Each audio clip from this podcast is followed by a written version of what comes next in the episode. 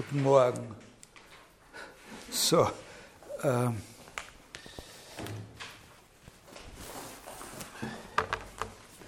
wir haben in der letzten Woche begonnen, eben über den Begriff Werk zu sprechen. Und ausgegangen bin ich da von Aristoteles und seiner Unterscheidung zwischen äh, zwei Arten von Tätigkeiten, solche, deren Perfektion man gleichsam immanent beurteilt,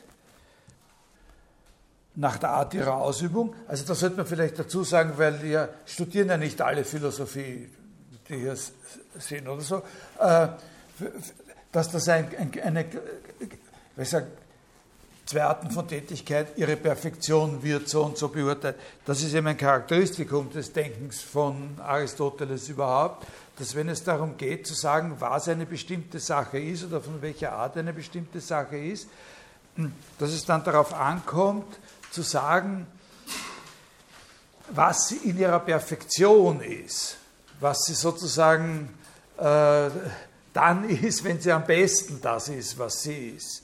Also dass man so quasi, wenn man, äh, wenn man jemandem erklären will, äh, was ein Auto ist, äh, es besser ist, ihm sozusagen einen funktionsfähigen Ferrari zu zeigen, als irgendwie eine Rostlaube, an der schon alles runtergefallen ist und die sich nicht mehr bewegt. Ne? So quasi.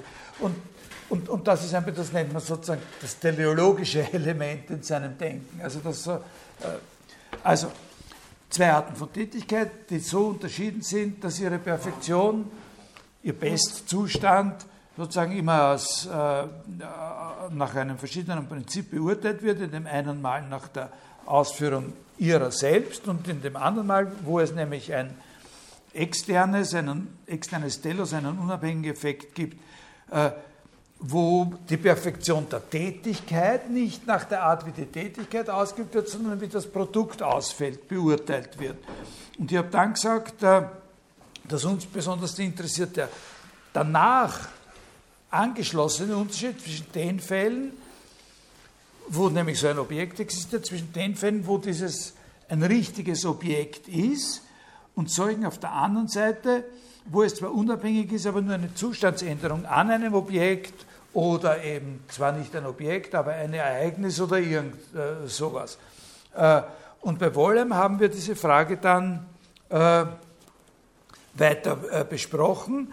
Allerdings möchte ich Sie darauf aufmerksam machen, dass natürlich diese äh, Überlegungen von Wollheim keine direkte Fortsetzung des aristotelischen Gedankens sind, sondern dass es da schon äh, gewisse Inkongruenzen gibt. Jedenfalls ist es so, dass bei Wollheim ein Kunstwerk nie identisch ist mit dem Objekt, in dem es sich manifestiert, wenn so ein Objekt überhaupt sich anbietet. Und wenn es sich kein solches Objekt anbietet, äh, dann gibt es ja auch nichts, was damit identisch sein könnte. Da muss man allerdings immer dazu im Kopf haben, dass wenn er sagt, wenn sich kein Objekt anbietet, dass das nicht deswegen so ist, weil da nichts ist, sondern dass deswegen so ist, weil da zu viel ist. Es bietet sich als Pendant für die Einheit des Kunstwerks nicht ein bestimmtes Objekt an, aber deswegen, weil es zu viele äh, Kandidaten gibt. Aber logisch läuft das natürlich auf selbe heraus, weil ja nicht äh, eine Sache mit mehreren anderen Sachen identisch sein kann, die untereinander verschieden wären. Äh, eine Übereinstimmung mit Aristoteles kann man allerdings wohl feststellen, eine maßvolle Übereinstimmung, nämlich dass in jenen Fällen, wo so ein Objekt existiert, in dem sich das Werk manifestiert, dieses Objekt dann auch tatsächlich eine wesentliche Rolle für die Bewertung des Kunstwerks spielt. Das ist eine Affinität. Wenn Aristoteles sagt, bei diesen Tätigkeiten, wo so ein Objekt entsteht, da wird nach dem Objekt bewertet. Und so ganz stark kann man das bei Wollem vielleicht nicht sagen, aber klar ist, dass eine entscheidende Rolle äh, dann diesem Objekt äh, zukommt, wenn es das gibt. Auch wenn es nicht identisch ist mit dem Kunstwerk.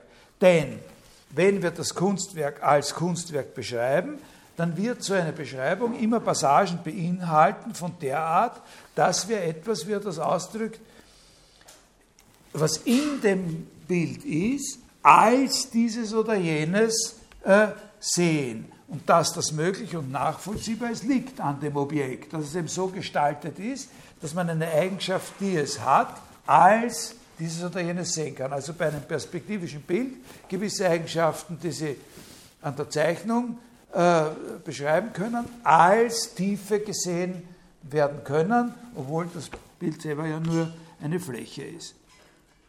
Äh, allerdings ist das Objekt mit seinen Eigenschaften eben nicht die hinreichende Bedingung dafür, dass wir es als dieses und jenes sehen, weil was dazukommen muss, eben noch gewisse Einstellungen und Erwartungen sind, die wir als Betrachterinnen mitbringen.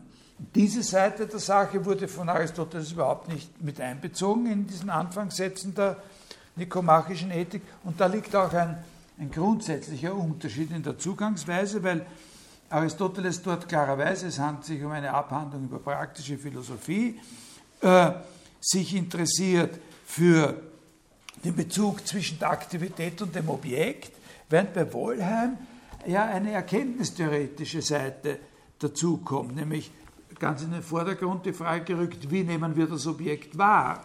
Äh, die Tätigkeit als solche spielt bei Wollheim ja eigentlich nur äh, insofern eine Rolle, als sie dafür verantwortlich sein kann, dass eben kein so ein Objekt existiert, die Art der Tätigkeit so sein kann, dass eben kein solches eindeutiges Objekt existiert. Also schematisch war der Aufbau, wenn ich Sie da noch erinnern kann, dass er da äh, zuerst mal zwei große Fälle unterscheidet, den, wo es so ein Objekt gibt, das Kandidat wäre, das Kunstwerk zu sein, und den Fall, wo es das nicht gibt. Im Falle, dass es so ein Objekt gibt, wird die Unterschiedenheit auf zwei Schienen von ihm äh, argumentiert, nämlich über die sogenannten repräsentativen Eigenschaften und über die expressiven Eigenschaften. In dem Fall, dass es kein so ein Objekt gibt, muss ja trotzdem gesagt werden, was das Kunstwerk eigentlich ist und wie es sich auf irgendwelche andere Objekte, die ja eben gerade nicht dieses eine sind, bezieht. Und da bietet er dann diese Type-Token-Unterscheidung, äh, Vorbild-Instanz könnte man sagen, Unterscheidung an äh, und sagt, das ist noch ein ganz wichtiger Punkt, wo spielen denn eigentlich äh, diese Fälle eine Rolle der Type-Token-Unterscheidung? sagt vor allem bei Artefakten. Ne? Die Herstellung eines Musters schafft einen Type und die Akzeptanz einer Vorschrift zur Herstellung von bestimmten Arten von Gegenständen schafft, schafft auch so einen Type. Und der Status so einer Vorschrift, das ist eigentlich das genau, was dann im Zentrum dieser Überlegungen von Goodman in dem Kapitel über Kunst und Authentizität steht. Jetzt kann ich mich gar nicht mehr genau erinnern, was ich gesagt habe, dass die Pflichtlektüre ist. Das ist nur dieses Kapitel mit seinen vier Abschnitten, oder? Oder das mit der Notation auch noch dazu? Das steht auch auf dem Moodle. Ja, mit der Notation auch. Ja. Also da gehe ich jetzt nur so ein bisschen äh, kurz dann darauf ein, äh, eigentlich über das erste von diesen beiden äh, Kapiteln. Und dann müssen, müssen, das müssen Sie nicht im FF äh, können, was da in diesem Notationskapitel drinnen steht. Da gebe ich jetzt, hoffe ich, dass sich das ausgeht, ein paar Hinweise, was da das Wichtige ist. Äh, bevor ich äh, da jetzt darauf eingehe, mache ich noch eine allgemeine Bemerkung zu den letzten Überlegungen. Äh, was wir da bei Wollheim besprochen haben, das ist nicht unbedingt spezifisch für eine Analyse des Kunstwerks im Unterschied zu anderen Werken. Äh, man kann die Frage, was ein Tisch ist, äh, in der Analyse sehr nahe heranbringen, über weite Strecken sozusagen parallel führen zu Überlegungen über die Reiterstatue von Donatello in Padua und so. Ein Faktor, der hier unter anderem eine Rolle spielt, warum das so ist, ist, dass wir in einer bestimmten Hinsicht gar nicht wissen, was eigentlich das Objekt ist, das der Tisch ist. So wie wir, dass das eigentlich gar nicht so weit, gar nicht so viel anders ist als dieses Nichtwissen oder diese Unsicherheit, was das Objekt wäre, das das Kunstwerk ist. Äh, also, dass wir in einer gewissen Weise gar nicht wissen, welches das Objekt eigentlich ist, das dieser Tisch ist, obwohl wir natürlich genau wissen, dass da ein Tisch ist. Aber was das Objekt angeht, das dieser Tisch ist, ist sicher ein theoretischer Physiker ganz anderer Meinung als ein Tischler. Was ist eigentlich dieses Objekt, das wir da als Tisch bezeichnen? Obwohl natürlich keine Frage ist, dass das ein, ein, ein, ein Tisch ist. Äh, oder von einer ganz anderen Seite, wir müssen immer damit rechnen, dass es Übergangsbereiche gibt zwischen dem, was Kunstwerke sind und was andere Sachen sind, wie zum Beispiel Kultgegenstände oder, oder architektonische Gebilde. Was ist der Unterschied? Ist, sind diese äh, Anlagen äh, in Chichen Itza, äh, sind das jetzt Kunstwerke oder nicht, diese Pyramiden und diese Spielplätze oder die Gegenstände, die man dort findet? Das sind Grauzonen. Aber diese Unschärfe, die spricht nicht gegen die Theorie oder gegen diese Art von Reflexion. Deren Sinn ist es ja nicht, äh, Kunstwerke gegen andere Artefakte abzugrenzen, sondern diese Überlegungen ziehen, das ist auch eine sinnvolle Frage, aber diese Überlegungen ziehen darauf, eine spezifische Frage zu differenzieren, die die Kunstwerke als Kunstwerke betrifft ein bisschen anders werden die Dinge, das werden Sie nächste, nächste Woche sehen, ein bisschen anders liegen die Dinge in dem Text von Heidegger. Da ist das ein, ein, ein bisschen anders, da ist das nicht so eingegrenzt. Da spielen diese Unterscheidungen schon eine Rolle. Also jetzt ist es so, über dieses, äh, über dieses Goodman-Kapitel werde ich da ein bisschen weniger ausführlich nur eingehen können, als ich ursprünglich vorhatte. Ich gebe eine Skizze und versuche halt irgendwie gelegentlich auch den weiteren Rahmen etwas zu präsent zu machen, in dem diese Überlegungen stehen. Und überhaupt sehr kurz sage ich nur was zu den ersten beiden Abschnitten dieses Kapitels über Authentizität. Also das hat ja vier kleine Abschnitte. Und zu den ersten sage ich nur ganz kurz was. Die beschäftigen sich ja mit der eigentlich erkenntnistheoretischen Frage, der Wahrnehmung des Werks als eines individuellen ästhetischen Gebildes. Ne? Sozusagen, wie funktioniert die Wahrnehmung eines Werks, eines spezifischen individuellen Werks als ästhetisches Gebilde? Wie äh, identifizieren wir ein Bild als dieses Einzelding in Szenarien, die gekennzeichnet sind durch die Präsenz von sehr vielen Möglichkeiten der Täuschung und des Irrtums. Ja, dazu kommt er da auf diese Fälschungsidee. Äh, ich habe ja auch ursprünglich vorgehabt, du musst das da jetzt leider weglassen, etwas über den Gerard Genet zu sagen, über dieses zweibändige Werk L'œuvre de l'art, das ja über weite Strecken eine sehr interessante Weiterentwicklung von Ideen von Goodman ist. Und äh, ich, ich glaube nicht, dass ich dazu komme, da was äh, darüber zu sagen, aber äh, eine Sache möchte ich daraus, äh, mich auf eine Sache beziehen, ich habe das jetzt mitgenommen, wollte das eigentlich vorlesen. Da gibt es ganz am Anfang so eine Art von, so etwas ähnliches wie eine Definition und da sagt er, was ist ein Kunstwerk? Und da sagt er, ein Kunstwerk ist ein Artefakt mit, einer, mit einem ästhetischen Wert. Äh, das ist eine sehr äh, sehr interessante Sache, nämlich da sieht man genau, wie groß die Last ist, die äh, in so einer Theorie abgeschoben werden kann auf eine unabhängige Erklärung dessen, was ästhetisch eigentlich heißt. Ja? Äh, und wo sollte, wer, wer sollte diese Erklärung geben? Da erhebt sich sofort die Frage, wer wird erklären, was ästhetisch heißt. Ja?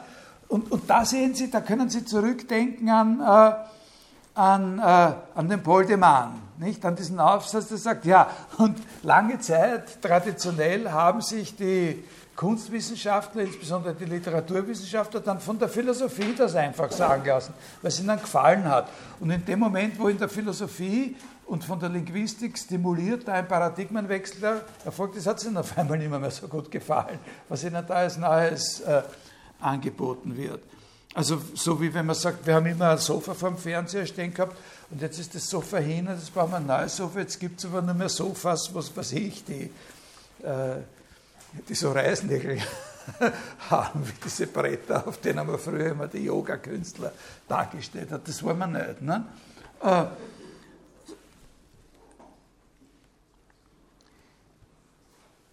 Und Goodman weicht dem, das ist sehr interessant, wenn Sie diese beiden ersten Abschnitte lesen, dann sehen Sie, dass Goodman dem auch ausweicht in einer bestimmten Weise, zu sagen, was ist eigentlich äh, ein ästhetischer Unterschied? Was ist eigentlich das Ästhetische, was wir da wahrnehmen?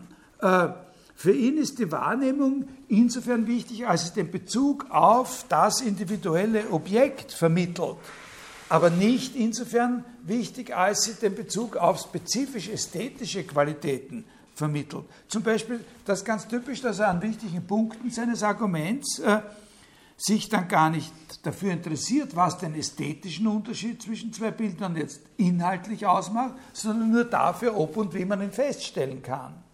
Was es ausmacht, ob man ihn feststellt oder nicht feststellt, aber worin er eigentlich besteht, da kommen bestenfalls Plattitüden äh, heraus natürlich, also in der Beurteilung der Farbwerte oder aber das wissen wir eh, dass ein Künstler, der mit Farben gut umgehen kann, besser ist ein Künstler, der nicht mit Farben gut umgehen kann. Ceteris paribus.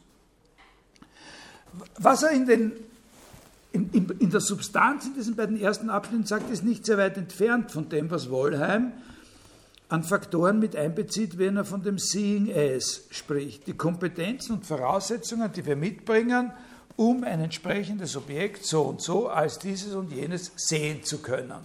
Das wird von Goodman nicht so allgemein beschrieben wie von Wollheim, sondern eigentlich sehr präzis werden da gewisse Facetten dieser Frage beschrieben. Also typischerweise dieser Fall, das ist das schönste Beispiel, wie soll man es sich erklären, dass zu einem gewissen Zeitpunkt die allergrößten Experten, die es überhaupt auf dem Feld gibt, auf die Vermeer-Fälschungen von den Van Meegeren reingefallen sind. Niemand hat das äh, unterscheiden können. Und es hat aber gar nicht lang gedauert und auf einmal hat jeder Laie den Unterschied sehen können. Wie soll man sich das erklären? Ne? Äh, was geht da ein? Die Dinge sind ja noch immer die, sind ja noch immer die gleichen. Was geht da an Voraussetzungen ein? Oder was ist der Lernprozess, der da stattgefunden hat, dass das jetzt dann gesehen werden kann, was vorher nicht äh, gesehen werden konnte. Ich habe mir vorgenommen, Ihnen das vorzulesen. Das würde ich aus Zeitmangel äh, eigentlich jetzt äh, bleiben lassen. Dieses Wissen lehrt mich, die Bilder jetzt anders anzuschauen, selbst wenn das, was ich sehe, das, was ich sehe, also das Objekt da, sozusagen dasselbe ist. Über den Beweis hinaus äh, dass ich lernen kann, einen Unterschied zu sehen, also dass ich lernen kann, einen Unterschied zu sehen. Ne? Spielt das und das auch noch eine Rolle? Okay, äh, was ist mit der zweiten Stelle? Steht da irgendwas besonders Aufregendes? Äh, sondern ich habe Folgendes dargelegt, die Übung, das Training und die Entwicklung unserer das, Übung, Training, oder weil Übung, Training, Entwicklung unserer Fähigkeiten zwischen Kunstwerken zu unterscheiden, offensichtlich ästhetische Handlungen sind, aber er sagt gar nicht, welche das sind. Ne? Schließen die ästhetischen Eigenschaften eines Bildes nicht nur jene ein, die wir finden, wenn wir es anschauen, sondern auch diejenigen, die bestimmen, wie wir es anschauen. Das ist der Punkt. Ne? Das ist der Punkt, den, den Wollheim abdeckt mit dieser Unterscheidung zwischen was da ist auf dem Objekt und als was es gesehen werden kann. In dieses als gehen genau diese Kompetenzen ein, die Goodman da sozusagen mit diesem sehr schönen drastischen Beispiel beschreibt.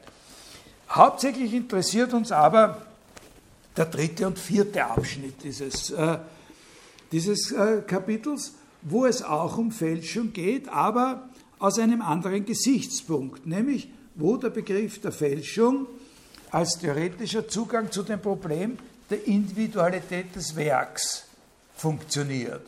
Also wo der Begriff, in den ersten beiden funktioniert der Begriff der Fälschung, funktioniert das Beispiel mit der Fälschung, um uns was über die Wahrnehmung, über das Verhältnis zwischen dem Objekt und der Wahrnehmung des Objekts als Kunstwerk oder als ästhetischer Gegenstand, könnte man sagen, mitzuteilen.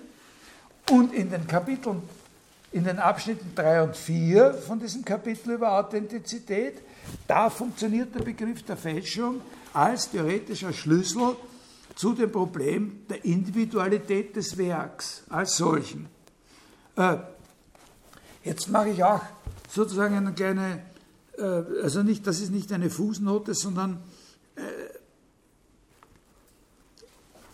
ein Herumschauen sozusagen im weiteren Horizont der philosophischen Fragen, die hier relevant sind. Wenn es sich um Individualität handelt, ich habe gesagt, jetzt geht es eben um, um die Bedeutung, was können wir über den Begriff der Fälschung sozusagen uns klar machen, über die Frage der Individualität des Werks im Zusammenhang mit dem Objekt, das beansprucht, dieses Werk zu sein. Und da sage ich jetzt, wenn man überhaupt von Individualität redet in der Philosophie, dann ist es faktisch so und wer das, äh, wer das nicht in sich selber realisiert, der sollte es als normativ auffassen, da denkt man immer an Leibniz. Muss man immer zuerst sagen, muss man immer das Leibniz-Ladel aufmachen. Identisch, also ein und dasselbe ist, was durch keine Eigenschaft, eingeschlossen relationale Eigenschaften, voneinander unterschieden werden kann. Leibniz Gesetz. Also identisch ist, was durch keine Eigenschaft voneinander unterschieden werden kann. Wenn A und B dasselbe sind, dann gibt es eben einfach keine Eigenschaft, die das A hat, die das B nicht auch hätte. Beziehungsweise, wenn es so eine Eigenschaft gibt, dann ist das ein Beweis dafür, dass im A und B nicht identisch sind.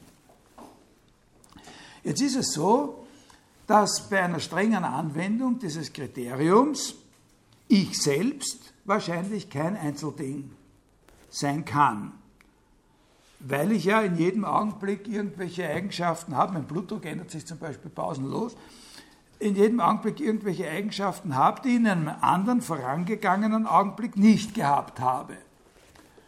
Wir wollen jedoch, das heißt, ich bin Ihnen sehr, sehr dankbar, wenn Sie da mitmachen und mich unterstützen, das Vorteil nicht aufgeben, dass ich gleichwohl ein Individuum bin, ein einzelnes und unverwechselbares. Ich will auf Dauer dasselbe sein, der ich bin, auch wenn ich immer wieder andere Eigenschaften habe. Jetzt ist es so, das ist ein, ein, ein, ein philosophisch, also ich, da, da können wir natürlich jetzt ein ganzes Leben lang darüber nachdenken, aber ist so ist es auch schon ein wichtiger Punkt. Um dem gerecht zu werden, muss man nicht unbedingt das Leibniz-Gesetz preisgeben. Also das ist nicht ein, das sollte nicht unbedingt ein Grund sein zu sagen, aha, also daher ist das nutzlos, dieses Gesetz von Leibniz. Man muss es adaptieren. Und zwar muss man es adaptieren, das ist zumindest die Meinung der meisten, indem man verlangt, dass der Anfangssatz, das hat ja eine, äh, einen Vordersatz und einen Nachsatz, dass der Anfangssatz mit einer Klausel versehen wird. Also dass dieser Ausdruck, wenn A und B dasselbe sehen, dass da eine Klausel hinzugefügt wird, die sagt, dasselbe was sie sind. Also zum Beispiel derselbe Mensch. Ich will sozusagen derselbe Mensch sein, auch wenn ich nicht unbedingt derselbe sozusagen physikalische Gegenstand bin. In jedem Augenblick. Ja? Will ich aber doch derselbe Mensch sein. Ich bin nicht genau dieselbe physikalische Entität wie vor zwei Jahren, aber ich bin derselbe Mensch. Was heißt, so macht man das normalerweise, dass man das sozusagen adaptiert, indem man sagt, man fügt immer so eine Klausel hinzu, dasselbe was. Weil man sonst Angst hat, es gibt nichts, was dem gerecht würde. Ne? Das Leibniz-Gesetz ist also, heißt es, so ein wichtiges Prinzip, vor allem in der Logik und wahrscheinlich auch von einer speziellen Bedeutung in Fragen der Grundlegung der Arithmetik.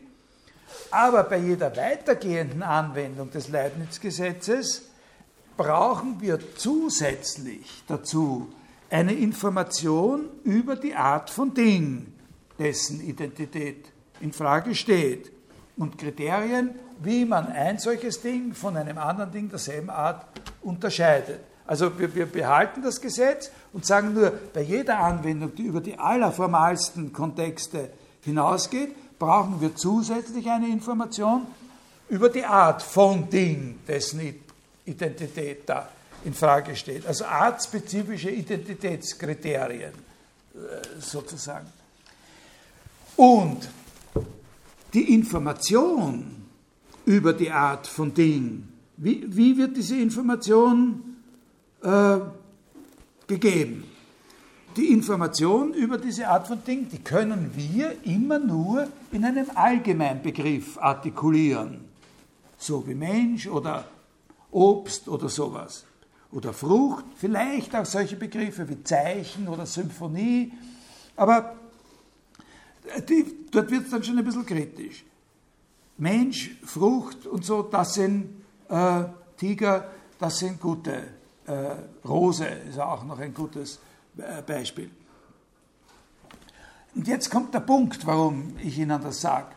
Äh, wir können also diese zusätzliche Information immer nur in einem allgemeinen Begriff artikulieren. Aber diese Tatsache, dass diese Zusatzinformation nur in einem allgemeinen Begriff artikulierbar ist, bedeutet nicht, dass deswegen der Gegenstand, um den es da geht, schon ein abstrakter Gegenstand sein müsste. Das müssen Sie sich, das ist der Punkt. In diesem Sinn müssen Sie bedenken, dass wenn Wollheim sagt, das Kunstwerk sei nicht mit diesem oder jenem konkreten physischen Objekt identisch, er natürlich nicht meint und auch nicht verpflichtet ist zu meinen, dass deswegen Kunstwerke abstrakte Gegenstände sind. Er ist nur verpflichtet zu der Auffassung, dass Kunstwerke andere, eine andere Art von Gegenständen sind als diese bestimmten physischen Objekte. Ja, das ist ein sehr, sehr wichtiger Punkt. Die Tatsache, dass wir, das ist ein, ein, ein Eingangspunkt, um, um sich sozusagen philosophisch interessante Fragen in Bezug auf das zu stellen, was man Ontologie nennt, dass man das realisiert, dass die Tatsache, dass wir zusätzlich eine Information über die Art brauchen, noch lange nicht bedeuten muss, und die kann nur allgemein artikuliert werden, dass solche Gegenstände dann abstrakte Gegenstände wären. Ja, also äh, da können, können, Sie auch solche Sachen, äh, äh, also zum Beispiel äh, eine Fußballmannschaft ja, ist auch sowas, was da in Frage kommt. Es, es wäre sinnlos, äh,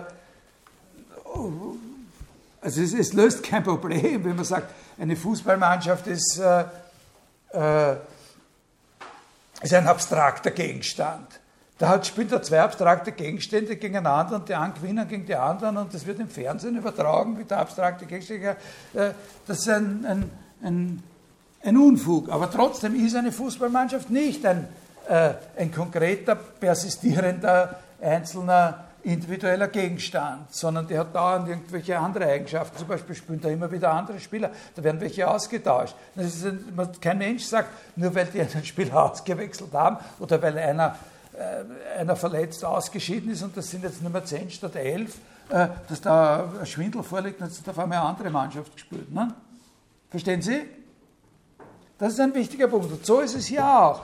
Das muss man sich hinter das Ohr schreiben. Das ist sehr wichtig, dass man nicht glaubt, weil es gibt ja auch Theorien der Kunst oder Kunstphilosophien, die wirklich darauf setzen, dass Kunstwerke ideale und abstrakte Gegenstände sind und sozusagen ihre Versinnlichung nur so nebenbei was ist, dass das eigentlich eine das ist aber hier nicht gemeint. Der ist deswegen, weil er sagt, das ist nicht mit diesem Gegenstand identisch, nicht verpflichtet anzunehmen, dass es deswegen, dass deswegen das, was es ist, was Abstraktes sein müsste. Es ist nur was anderes. Ja, verstanden? Sehr, sehr sehr, sehr wichtiger Punkt. Der andere Punkt, und für uns eigentlich noch wichtiger ist, dass die Parallele zwischen dem Beispiel Mensch und dem Beispiel Kunstwerk äh, gewisse Grenzen hat.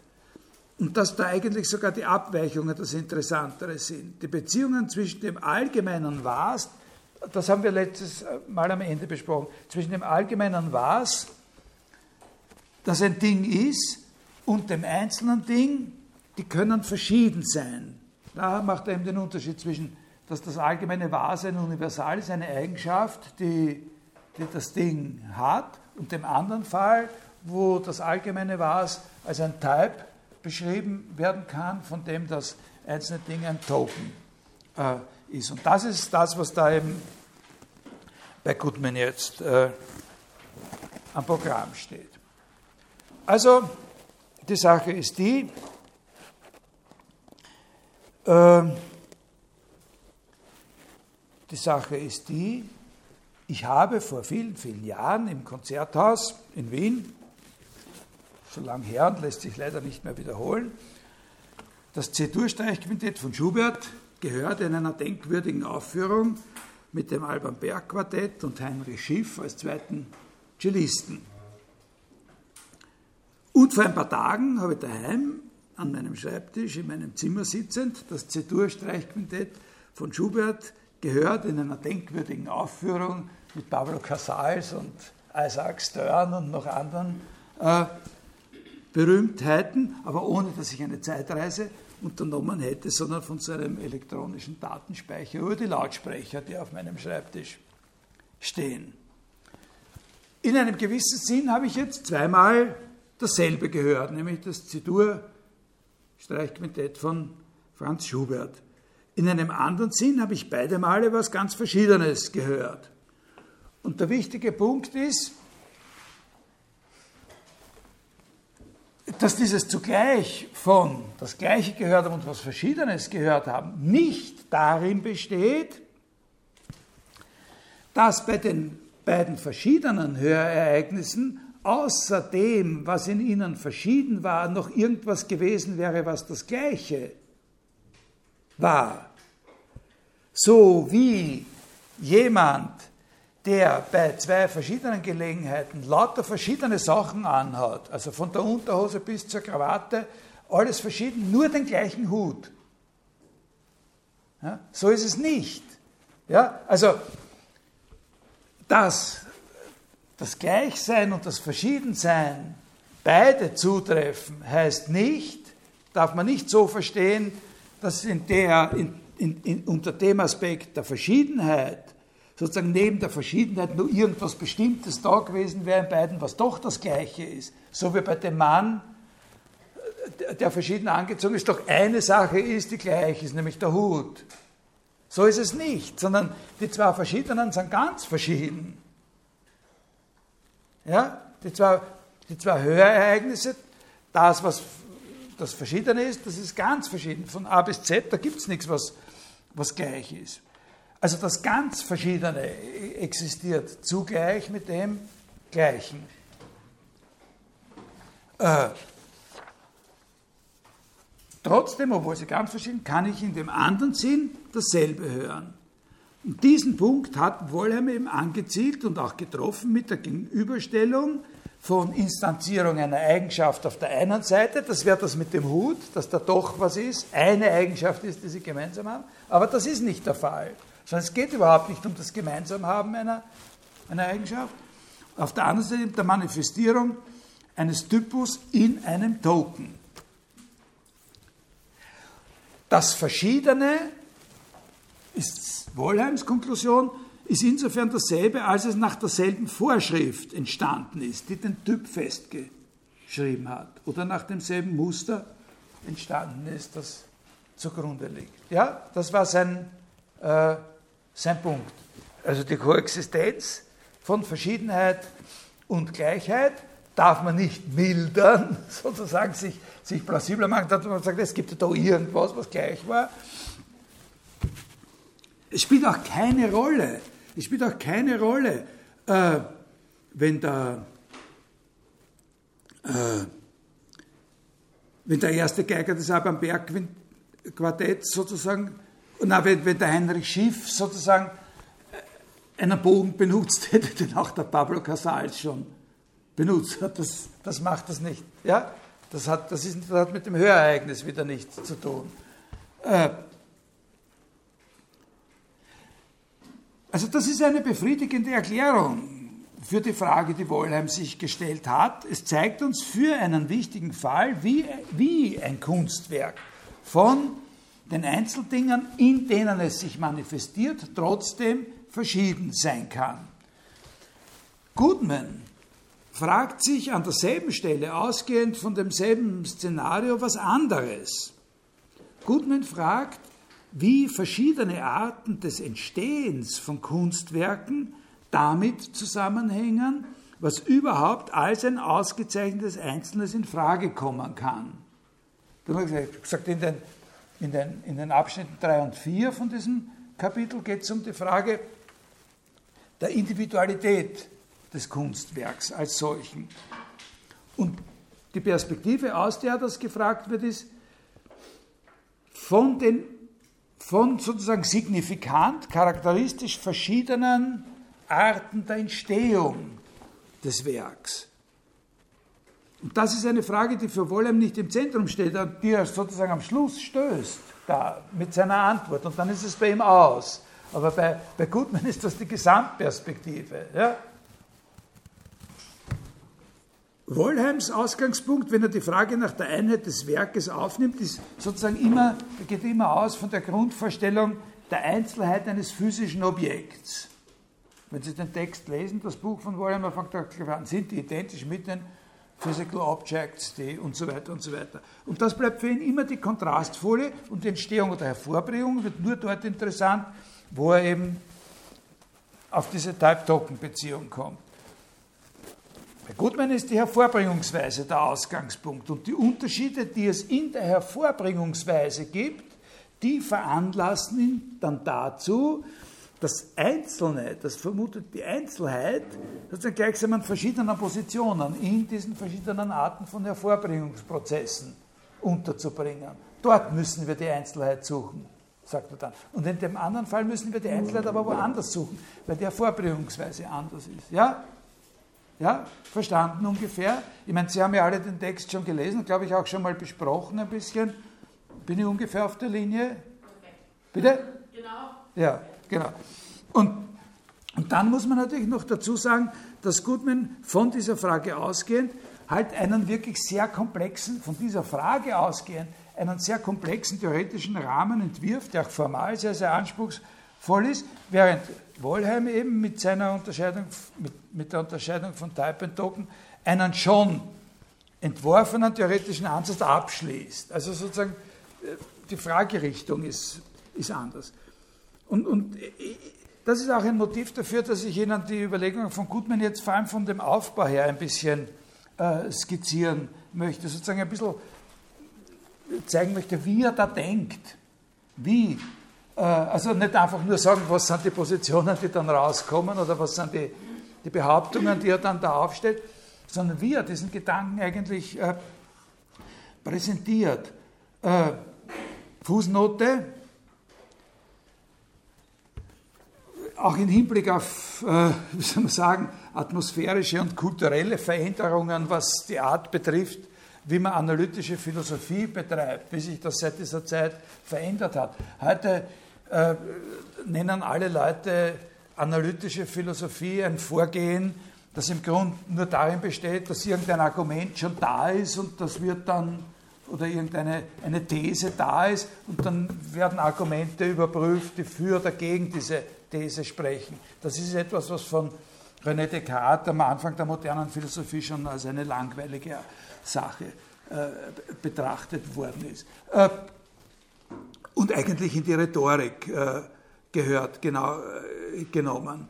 Äh, die, was, was, was Goodman macht, ist was anderes. Da darf man sich nicht dadurch täuschen lassen, dass das formal sehr anspruchsvoll ist. Was der macht, ist was anderes. Der tut nicht eine These aufstellen und dann verteidigen, sondern was der macht, ist einen Gedanken entwickeln, Schritt für Schritt. Der beginnt mit einer bestimmten Idee und die verändert und entwickelt sich dann. Natürlich entwickelt sie sich bei ihm nicht aufgrund einer Fantasieleistung oder eines, äh, eines, äh, eines Blabla und so weiter, dass ihm noch was und noch was und noch was einfällt, sondern mit sehr, äh, sehr anspruchsvollen formalen Instrumenten wird der Gedanke entwickelt. sehr diszipliniert. Aber es handelt sich um Gedankenentwicklung. Das ist etwas, wenn man diese Kapitel liest, dann kann man sehen, wie sich, wie eine Sache Gestalt annimmt, zum Teil immer wieder auch fragwürdig wird und dann versucht wird, sie aufrechtzuerhalten und so. Ja? Aber da geht es nicht darum, irgendeine eine These zu haben und dann zu suchen, ob irgendwas dagegen spricht oder dafür. Das ist was, was anderes. Das macht man vor Gericht macht man das. Das eine sagt, der ist schuldig und dann wird nach Sachen gesucht, die dafür sprechen und nach Sachen gesucht, die dagegen sprechen. Das ist ein, ein, ein rhetorisches äh, Kunststück eigentlich. Interessant übrigens, dass also einer der Autoren, die auf das genau reflektiert haben, eben Descartes gewesen ist, der tatsächlich auch in seinen eigenen Texten genau unterschieden hat zwischen solchen Teilen und solchen Elementen, wo er wirklich zeigt, wie man einen bestimmten Gedanken entwickelt wie man da drauf kommt, wie, wie, wie der sozusagen als lebendiger Gedanke strukturiert ist und anderen Darstellungen derselben Idee, die wirklich nur dazu da sind, dass man sich gut merken kann und dass für jemanden, der schon verstanden hat, äh, wie es geht, sozusagen der Aufbau klar ist. Also das wäre ne, genau unterschieden hat zwischen, wie, wie, kann man was am besten plausibel machen und positionieren, äh, wenn man schon weiß, dass es stimmt. Aber das Wichtige ist natürlich nicht das, sondern das Wichtige ist, wie der Gedanke äh, sozusagen strukturiert, entfaltet und entwickelt wird. Und das kann man hier sehen, da kann man sehr viel lernen aus diesem Goodman-Dings. Und auch wenn das nicht äh, sozusagen Ihre Aufgabe ist, da jetzt für die Prüfungsvorbereitung diese Sachen über Notation genau zu wissen, es zahlt sich aus, das einmal zu lesen und zu sehen, wie funktioniert sowas. Auch ein bisschen natürlich im Kontrast zu den Überlegungen von Heidegger, über die wir nächstes Mal sprechen werden. Also, das zentrale Begriffspaar, wenn man das zu lesen beginnt, klarerweise die Unterscheidung autographische, allographische äh, Werke bzw. Künste. Was ist das für eine Unterscheidung? Welchen Stellenwert hat die? Sofort muss man sehen, das ist nicht diese Frage, was ist das eigentlich für eine Unterscheidung, wird nicht gleich mit einer Definition beantwortete, dann für alles weitere Gültigkeit hätte, sondern das klärt sich erst Schritt für Schritt, was da eigentlich intendiert ist mit dieser Unterscheidung von autografischen und allografischen Werken. Schritt für Schritt und äh, durch Perspektivenwechsel, indem diese Unterscheidung immer wieder im Lichte anderer Begriffspaare äh, betrachtet wird. Das heißt nicht, dass nicht am Anfang so etwas wie eine Definition so etwas Ähnliches wie eine Definition stünde, aber diese Definition beantwortet nicht die Was ist das Frage, sondern die fixiert nur einen Ausgangspunkt für die Beantwortung. Die fixiert einen Ausgangspunkt und äh, fixiert diesen Ausgangspunkt als ein konkretes Szenario, nämlich als diese Möglichkeit der Fälschung. Ne? Äh, also das Erste, was er da, was er da sagt, ist eben, Zweites Problem, im Zusammenhang mit Authentizität wird durch die eigenartige Tatsache aufgeworfen, dass es in der Musik, anders als in der Malerei, so etwas wie die Fälschung eines bekannten Werkes nicht gibt. Also man kann äh, die 9. Symphonie von Beethoven nicht, äh, nicht fälschen. Und dann sagt er eben, wir wollen ein Kunstwerk autografisch nennen, wenn der Unterschied zwischen einem Original und einer Fälschung von ihm bedeutsam ist, also wenn es kurz gesagt gefälscht werden kann, wenn es Sinn hat, es zu fälschen. Äh, oder dann sagt er ein bisschen genauer, wenn selbst das genaueste Duplikat nicht als echt zählt, und dann können wir nicht nur so ein einzelnes Werk, sondern die ganze Kunstgattung autografisch nennen. Die Musik aber ist nicht autografisch, sondern allografisch. Also das wird jetzt, allografisch wird jetzt einmal nur negativ. Nicht, allografisch heißt nur nicht autografisch. Äh,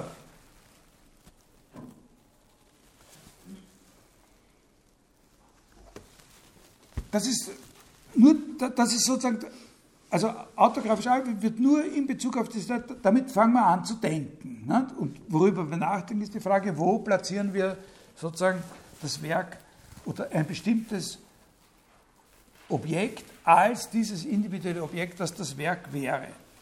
Der erste Schritt, den er darüber hinaus macht, ist, dass er diese Unterscheidung beleuchtet von der anderen Unterscheidung her der Phasigkeit, könnte man sagen. Äh, diese Unterscheidung, ob jetzt, jetzt, damit kommt er auf dieses Gleis, wo ich gesagt habe, dass für ihn das Hauptgleis ist, die Unterscheidung von Typen, von Prozesstypen der Herstellung. Ne? Manche Kunstwerke werden sozusagen in einer Phase, in einem Ding hergestellt und manche haben eben diese charakteristische Zwei- oder Mehrphasigkeit. Und da kann man jetzt tatsächlich kann man den Unterschied zwischen autografischen und allografischen Künsten eben mit dieser Phasigkeit zunächst einmal sich plausibel machen. Die Malerei ist autografisch und einphasig und der große, der Maler äh, stellt sie hin, äh, fängt an und jetzt egal wie viel Zeit vergeht, irgendwann ist er mit diesem einen Prozess des Malens des Bildes fertig aus und dann ist das Bild fertig und es ist außerdem äh, so etwas, was äh, äh, gefälscht werden kann. Also hat man das Gefühl, es ist autografisch und, äh, und einphasig und die Musik ist was anderes. Äh, die ist allografisch und äh, zweiphasig, weil der Komponist sozusagen nicht in der entsprechenden essentiellen Weise das Werk sozusagen schon herstellt oder als Werk in die Existenz bringt, sondern wenn der fertig ist, muss noch was anderes gemacht werden, es muss aufgeführt äh, werden und es ist äh, allografisch und kann nicht gefälscht werden. Also scheint es auf den ersten Blick so zu sein, als könnte man den Unterschied als den gleichen betrachten. Und dann kommt sofort das nächste, ist, dass sofort sagt, nein, das ist aber nicht so. Es ist nicht die Phasigkeit, sondern es gibt eben diese zwei ganz großen Gegenbeispiele äh, dagegen, dass man sagt, das ist das Gleiche, die Literatur und die, und die Radierung, weil die Literatur einphasig ist, aber nicht auto, äh, autografisch ist und die Radierung, das andere, die andere Ausnahme ist zweiphasig, aber autografisch. Also sie ist zweiphasig, aber es gibt trotzdem Originale äh, bei der Radierung. Die Radierung ist überhaupt ein, äh, ein, ein, Sonderfall. Also sie, es, es, es, der, der Künstler macht was, dann ist er damit fertig, so wie bei der Musik, ja, und dann macht jemand anderer noch was anderes, nämlich stellt die, die Abzüge her, äh, aber äh, Trotzdem kann hier gefälscht äh, werden. Also es ist wichtig, dass, und, und weil aber sozusagen bei der Radierung ist eben das Interessante, dass es viele Originale gibt. Ne? Also sagen wir, in einem ersten Abzug 500 Exemplare von dieser Platte gemacht, dann hat jedes den gleichen Stellenwert als ein wirkliches Original. Und das kann äh, das kann auch gefälscht werden. Wie es gefälscht werden kann, es wird natürlich nicht dadurch schon gefälscht, dass zu einem späteren Zeitpunkt weitere Abzüge gemacht werden. Ja? Da, da gibt es spezielle Probleme. Also die Fälschung äh, würde in was anderem bestehen. Ne? Die würde darin bestehen, eine andere Platte äh, zu benutzen und das als einen Abzug von von der ursprünglichen Platte auszugeben. Das ist, ist, ist, ein anderer Fall. Aber was es vor allem sagt, ist ein weiterer Unterschied, äh, ein weiteres Begriffspaar. Also wir haben fälschbar, nicht fälschbar, dann wird das beleuchtet durch einphasig, zweiphasig. Und dann sehen wir, dass einphasig, zweiphasig noch immer nicht genau unterscheiden kann. Äh, sozusagen äh, nicht identisch ist mit dem Unterschied zwischen, betrifft auch den Herstellungsprozess, aber nicht identisch mit dem Unterschied zwischen autografisch und allografisch. Und jetzt kommt noch ein Begriffspaar, das auch nicht für sich allein diesen Unterschied erklären kann, nämlich das zwischen multiple und singulär.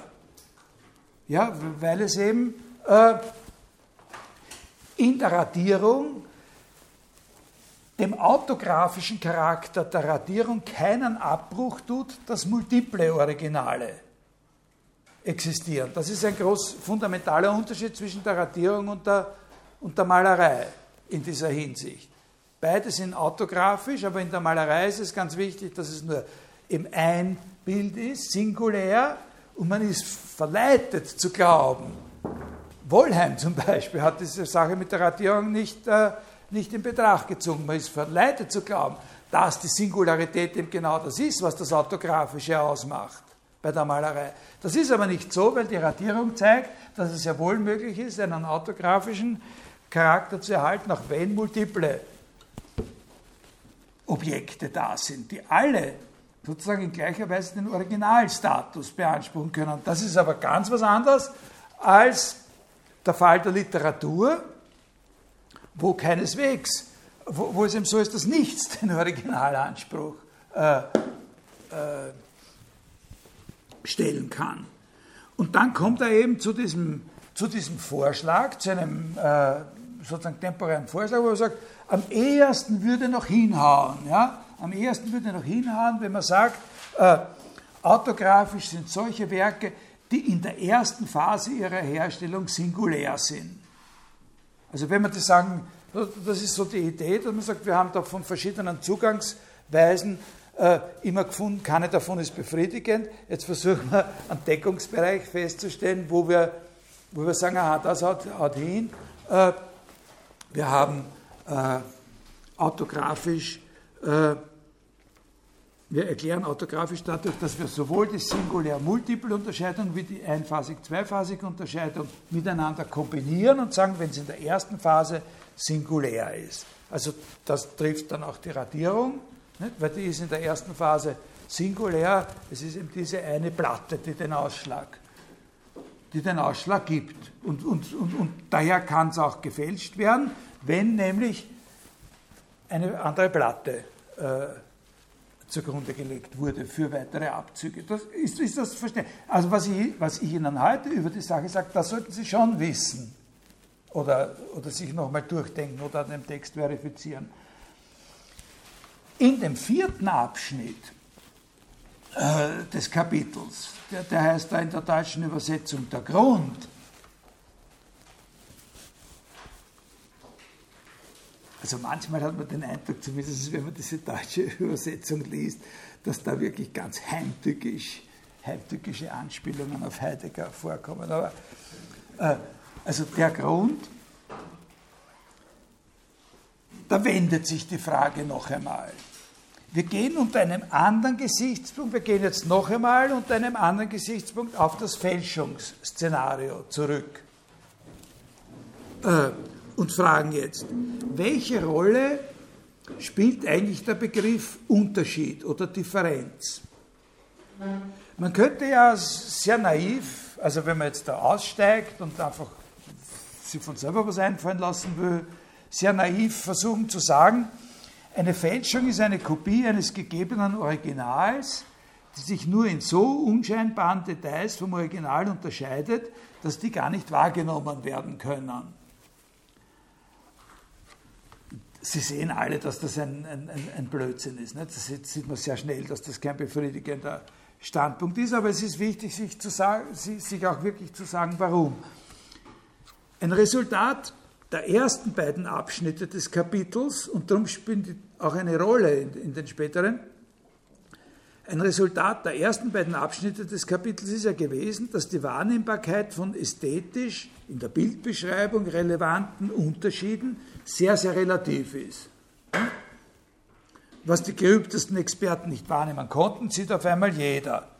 Äh, und diese Auffassung äh, ist, also das, das ist nichts, woran man sich festhalten kann. Und die Auffassung ist auch insofern Unfug, als man den Unterschied von Kopie und Fälschung ja doch auf keinen Fall nur in der Feinheit der noch möglichen Unterscheidungen ansetzen kann.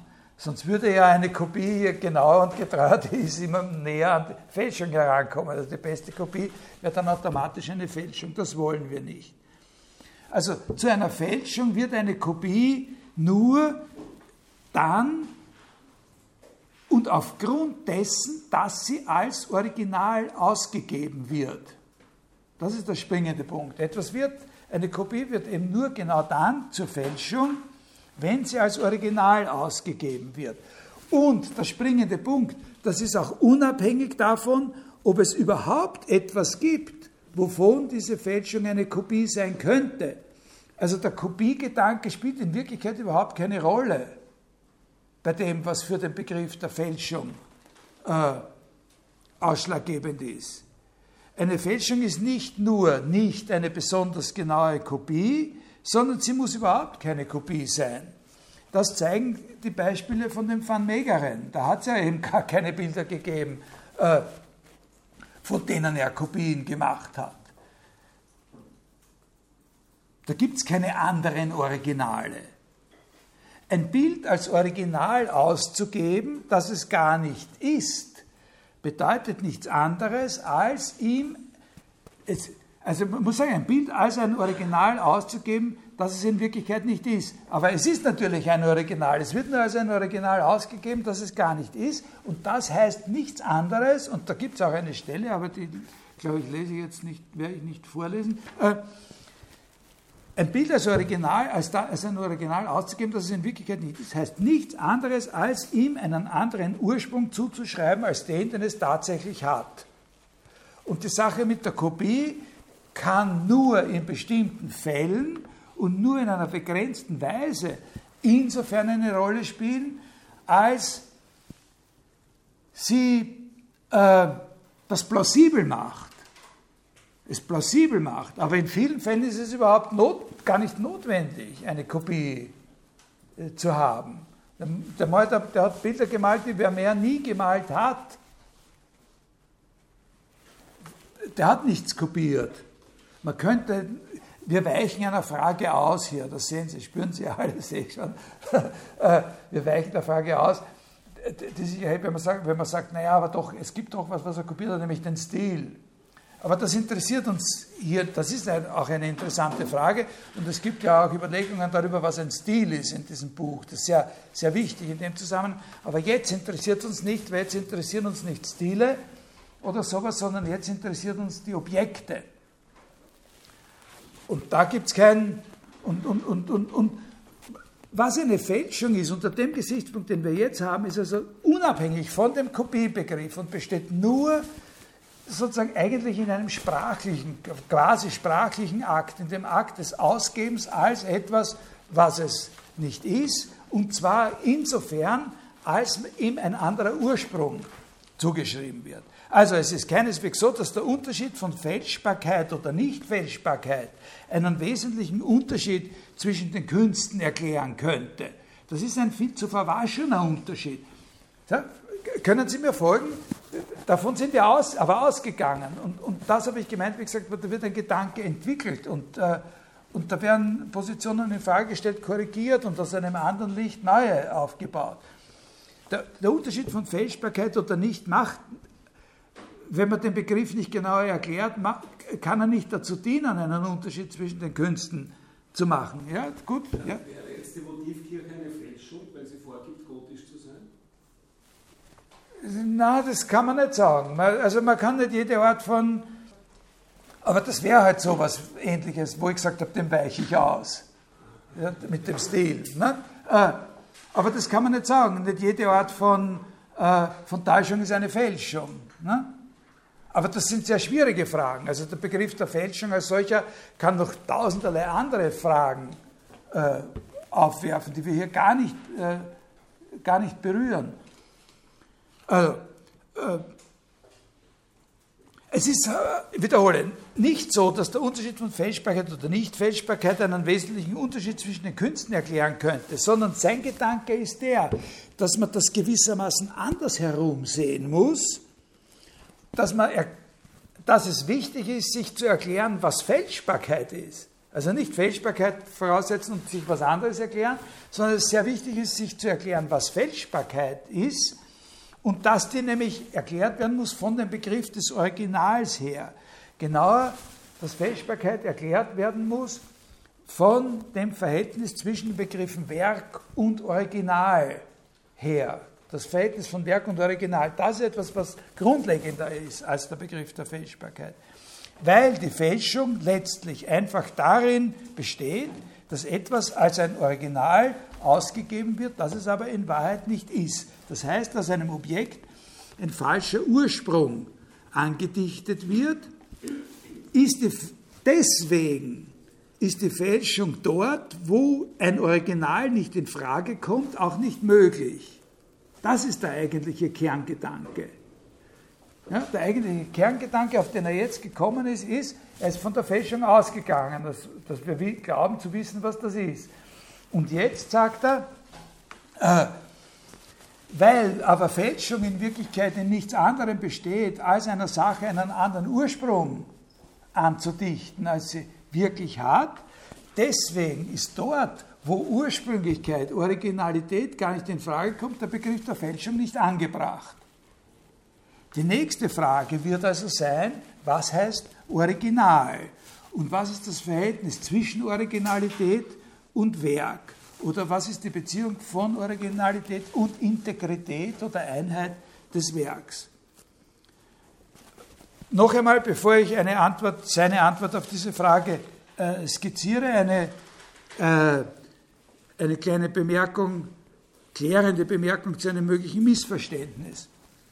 Aber was auch hilft, hier die, hier die Sachlage äh, gut zu überblicken. Er sagt ja von der Literatur, in diesem Abschnitt sagt er von der Literatur, von den Werken der Literatur, dass sie nicht gefälscht werden können. Also, so wie auch Musikstücke nicht. Grace Elegy ist, ist ein Beispiel. Kennt jeder, der sollte eigentlich die erste Zeile jeder kennen, der Philosophie studiert hat von Grace Elegy, The Curfew tolls the knell of parting day. Äh, warum sollte das jeder kennen? Weil das in einem der ganz berühmten Aufsätze von Bertrand Russell mal, mal, mal vorkommt als Zitat. Die Abendglocken läuten das Grabgeläut des zu Ende gehenden Tages. Äh, jede Realisierung, jede Ausgabe, Mitte 18. Jahrhundert, jede Realisierung, jede Ausgabe ist dieses Gedicht in gleicher Vollständigkeit wie jede andere. Und der Begriff des Originals hat hier keinen Sinn, daher auch nicht die Fälschung. Ja, das sagt er hier in diesem Kapitel.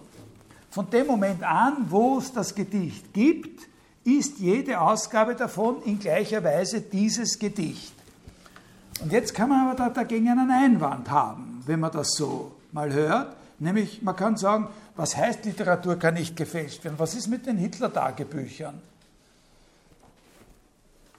Das waren Fälschungen. Ne? Was ist, wenn jemand daherkommt und sagt, er oder sie oder wenn ich daherkomme und sage, ich habe am Dachboden bei mir zu Hause fünf unbekannte Romane von Thomas Mann gefunden und in Wirklichkeit habe ich das nur selber geschrieben oder ich habe auf meinem Dachboden fünf Romane gefunden, die mein Onkel Kasimir äh, vor 90 Jahren geschrieben hat, ein Amateurschriftsteller war und sich nie getraut hat, irgendwas einem Verlag anzubieten, aber das sehr gut hat schreiben können, sehr inspiriert war von Thomas Mann. Ich finde den Onkel Kasimir, seine Bücher geht zum Luchterhand Verlag und sagt, wie viele Millionen kann ich da lukrieren für diese Thomas Manns ne? und so. Äh, auf, auf, die Hitler-Tagebücher sind, so ähnlich wie bei dem Van Meegeren Beispiel, die größten Experten äh, eine Zeit lang reingefallen. Das sind doch Fälschungen, oder? Ja, das sind Fälschungen. Natürlich sind das Fälschungen. Das sind genau in dem Sinn Fälschungen, wie die Van Meegeren Sachen äh, Fälschungen sind. Und warum sind sie Fälschungen? Weil sie, weil ein falscher Ursprung behauptet wird. Ne? Weil ein falscher Ursprung behauptet wird. Äh, und Nelson Goodman sagt darum sehr richtig am Anfang dieses Kapitels, da muss man ganz genau, äh, ganz genau lesen, die ersten Worte, die er da sagt. Äh, äh,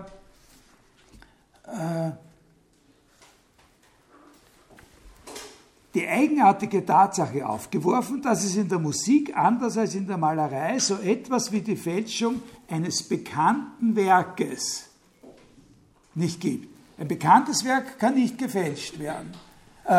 Aber wenn das Werk noch nicht existiert hat, vorher, dann kann man ihm sozusagen einen Ursprung, dann kann man einen, einen, einen Ursprung andichten. Die Van Meegeren Beispiele haben Fälschung in einem anderen Sinn. Was lehrt uns das? Das lehrt uns wirklich, Sie müssen, wenn Sie das lesen, den Unterschied zwischen der, den Fragestellungen in, den ersten, äh, in, in, dem ersten Teil und in dem zweiten Teil beachten, wo von Fälschung jeweils in verschiedener Weise die Rede ist. Die Van Meegeren-Beispiele haben Fälschung in einem anderen Sinn zum Gegenstand, als in den Abschnitten 3 und 4 relevant ist. Im Sinne der Van Meegeren-Fälschungen kann man auch literarische Werke als Fälschungen bezeichnen, aber nur, wenn es sich um noch nicht vorher schon realisierte Werke handelt. Auch literarische Werke haben einen Ursprung natürlich. Auch literarische Werke haben einen Ursprung. Sie werden ja von irgendwem einmal, also sie haben auch eine, in dem Sinne eine Originalität. Ja? Das, ja, das wäre auch wieder so ein Berührungspunkt, aber in Wirklichkeit sind die alle völlig imaginär. Ich bin nicht imstande, da die, die Zeile zu ziehen zu dem Heidegger hin. Aber äh, auch literarische Werke haben einen Ursprung, haben in dem Sinne, dass sie einen Ursprung haben, sowas wie Originalität. Äh, sie werden ja von irgendwem irgendwann hergestellt. Aber das Wichtige ist, ein literarisches Werk ist genau ein solches Werk, wo in der konkreten Herstellung zu einem bestimmten Zeitpunkt die Kriterien für die Identität des Werks sich auch schon wieder von diesen konkreten Umständen total gelöst haben. Und von dem Moment an, wo ein literarisches Werk, das ist eine, eine interessante Frage, die er hier überhaupt nicht aufwirft, nicht beantwortet daher auch, ob man das nehmen kann als Definition für ein literarisches Werk. Und man sagen kann, ein literarisches Werk ist ein solches, was einen konkreten Ursprung hat, aber im Entspringen schon etwas ist, äh, was äh, andere Identitätskriterien als diesen Ursprung hat. Ja, während ein Gemälde sozusagen immer das Identitätskriterium Ursprung behalten wird. Letztlich ist die Frage, ob das eine, nach, eine gefälschte Mona Lisa ist oder, eine, oder die wirkliche Mona Lisa, äh, immer nur eine Frage, ob man zurückverfolgen kann, ob dieses Ding in einer Kausalkette zurückverfolgen kann, ob dieses Ding zu einer bestimmten Zeitpunkt von diesem bestimmten Individuum gemalt worden ist. Also da, Sie können diese, ich, ich habe ja über den Nelson Goodman als solchen jetzt in dieser Vorlesung überhaupt nichts gesagt, also vielleicht zwei Punkte. Äh, äh, Fußnote, winzige Fußnote. Also waren ungefähr Zeitgenossen, Wollheim und äh, Wollheim war, Goodman ist ein bisschen älter gewesen, haben beide relativ lang gelebt, sind glaube ich 80 oder über 80 Jahre alt geworden beide. Und die beiden Bücher, von denen wir reden, sind glaube ich im gleichen Jahr erschienen, 19, äh, 1968. Das ist der eine Punkt.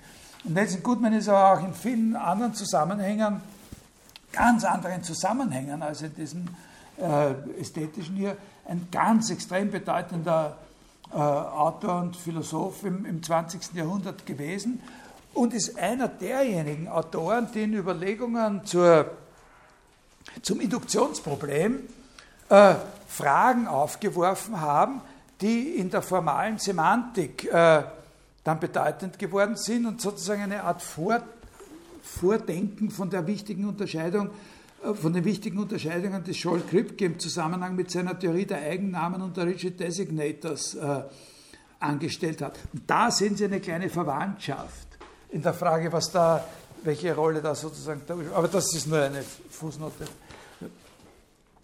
Fact, Fiction and Forecast heißt das Buch von äh, äh, von Nelson Goodman, äh, das da in dem Zusammenhang interessant ist. Also auch literarische Werke haben einen Ursprung, aber für ein literarisches Werk ist es Kennzeichen, dass in dem Moment, wo es da ist, sozusagen die Kriterien seiner Identität andere sind als dieser Ursprung. Und was ist dieses Kriterium? Jetzt kommt sozusagen das letzte Stückel. Äh, was er sagt, der Ausdruck, der hier in der deutschen Übersetzung, die Identität der Schreibweise. Ja? die Identität der Schreibweise. Wenn es genau so geschrieben ist, dann ist es dieses Werk. Alles, was ganz genau so geschrieben ist, wie etwas Bestimmtes, ist eben dieses Bestimmte. Ja, das ist die, äh, das ist die Idee. Äh, was eine Schreibweise ist, ist aber ein, äh, ein Begriff, der jetzt erst erklärt werden muss und der wird erklärt von ihm hauptsächlich als äh, hauptsächlich damit, dass er sagt, eine Schreibweise ist sozusagen ein, äh, ein grammatisches, in, in Wirklichkeit hauptsächlich syntaktisch definiertes Symbolsystem zur Aufbewahrung sozusagen einer Struktur. Also sowas ähnliches, man könnte auch sagen eine Grammatik oder sowas ähnliches. Ja? Ein, ein, ein, Zeichensystem oder ein Symbolsystem mit bestimmten festgelegten Regeln. Das ist eine Schreibweise. Und äh, die Schreibweise, wie es, also die Schreibweise ist, eine Schreibweise ist nicht, Sie können das in der, äh, ja, wie sagt man denn da eigentlich? In, der, in den modernen elektronischen Texteditionsverfahren. Äh,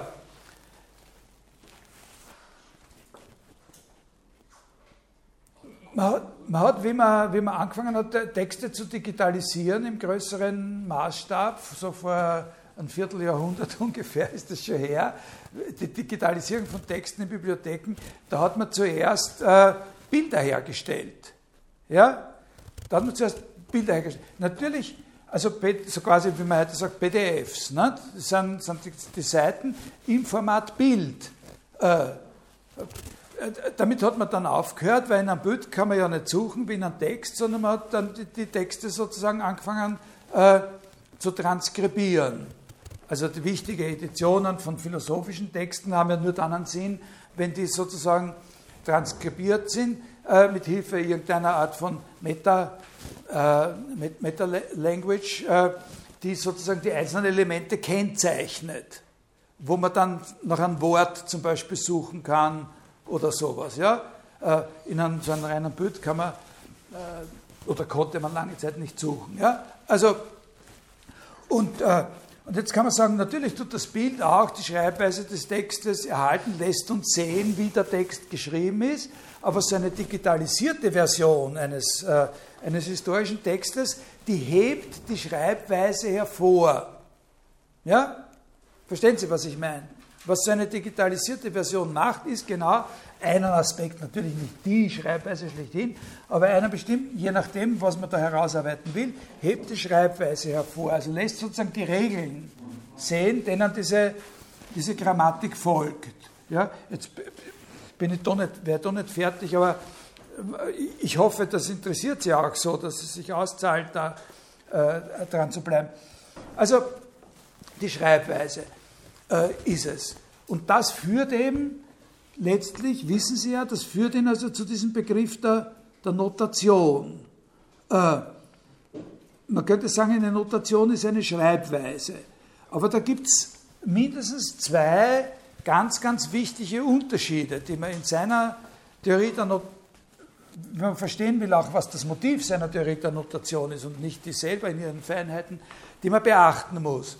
Der eine Unterschied ist der, äh, und das, das, kann man auch an diesem Beispiel, das ich da gerade gebracht habe, ein bisschen verdeutlichen.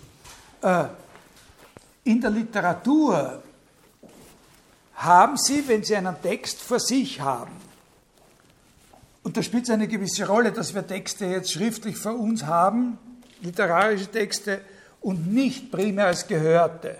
Ja? Spielt eine Rolle, sage ich. Äh, da haben Sie das Ding selbst, um das es geht, in seiner Schreibweise vor sich. Sie schauen sich das an und Sie sehen die, äh, die, die Interpunktionszeichen und Sie können sozusagen das äh, ist jetzt der, der einschlägige Begriff, aber den verwenden Sie so jetzt, als wäre das die erste Stunde dieser Vorlesung, da hätte ich nichts über den Paul Demann gesagt. Sie können es lesen. Ja? Das heißt, das Lesen, das ist Lesen können in einem jetzt ganz speziellen Sinn. Das heißt, dass Sie da die Sache selber haben mit Ihrer Schreibweise. Und das ist ein ganz fundamentaler Unterschied zwischen diesem Fall und dem einer Partitur. Sagt, das spielt eine sehr, sehr große Rolle für ihn. Das betont er auch sehr stark. Weil, wenn Sie ein Musikstück hören, dann haben Sie das nicht. Wenn Sie das Musikstück, wenn Sie das Musikstück sozusagen hören wollen und in dem Musikstück durchhören wollen, was seine Schreibweise ist, ja, was diese Struktur ist, die alle Aufführungen der 9. Symphonie zur 9. Symphonie machen, dann müssen Sie eine zusätzliche Leistung der Übersetzung des Gehörten in eine andere Symbolik vollziehen können. Das ist ein ganz, ganz wichtiger Unterschied. Also in der Literatur haben Sie in dem Symbolhaufen, als, denen Ihnen, als der Ihnen das Grace Elegy entgegentritt, haben Sie schon alles. Aber in der Musik ist eine zusätzliche Übersetzungsleistung zwischen dem, was Sie hören. In dem Sinn können Sie nicht die Musik, die Sie hören, lesen Sie nicht zugleich, sondern Sie können nur die Partitur lesen und müssen eine Übersetzungsleistung. Und wer die Partitur lesen kann, äh, kann sich, wenn er, er oder sie große Erfahrung drin hat, die, die Musik schon sozusagen vorstellen, hört sie aber nicht in demselben Sinn, den man sie hört, wenn man, äh, wenn man ins Konzert geht, wenn man den oder den Plattenspieler auf, in, in, Gang setzt oder sowas. Ja, verstehen Sie das? Das ist der eine wichtige Unterschied.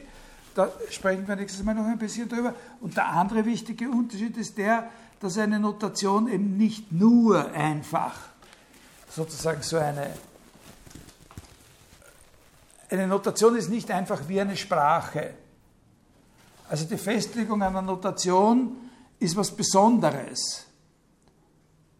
Und das erfasst er an diesem Punkt, dass er sagt, für normale sprachliche oder sprachähnliche Zeichensysteme nehmen wir ihm an, äh, dass das, äh, dass das Allgemeine, das was die Vorschrift ist, sozusagen die einzelnen Fälle, die darunter subsumierbar sind, eindeutig bestimmt. Und bei einer Notation verlangen wir viel mehr, sagt er. Von einer Notation wird viel mehr verlangt und das führt ihn auch auf Thesen, die sehr stark bestritten worden sind. Von einer Notation wird verlangt, dass das auch umgekehrt funktioniert.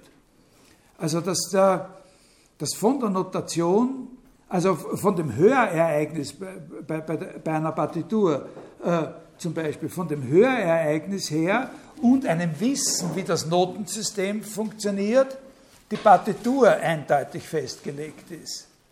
Also, wenn man sagt, äh, grau ist eine Eigenschaft, mein Sakko hat die Eigenschaft grau. Und da gibt es noch eine ganze Menge andere Sachen, die auch die Eigenschaft grau haben. Ja? Wenn ich das umdrehe und sage, äh, was für Eigenschaften hat mein Sakko, dann können Sie sagen, da ist Seide. Äh, ja? Und bei einer Notation, das ist Sprache. Und bei einer Notation ist es so, dass sie immer nur auf die Eigenschaften kommen dürfen von der Aufführung. Eine Notation legt das Werk so fest, dass es auch in der umgekehrten Richtung immer nur diese Eigenschaften gibt.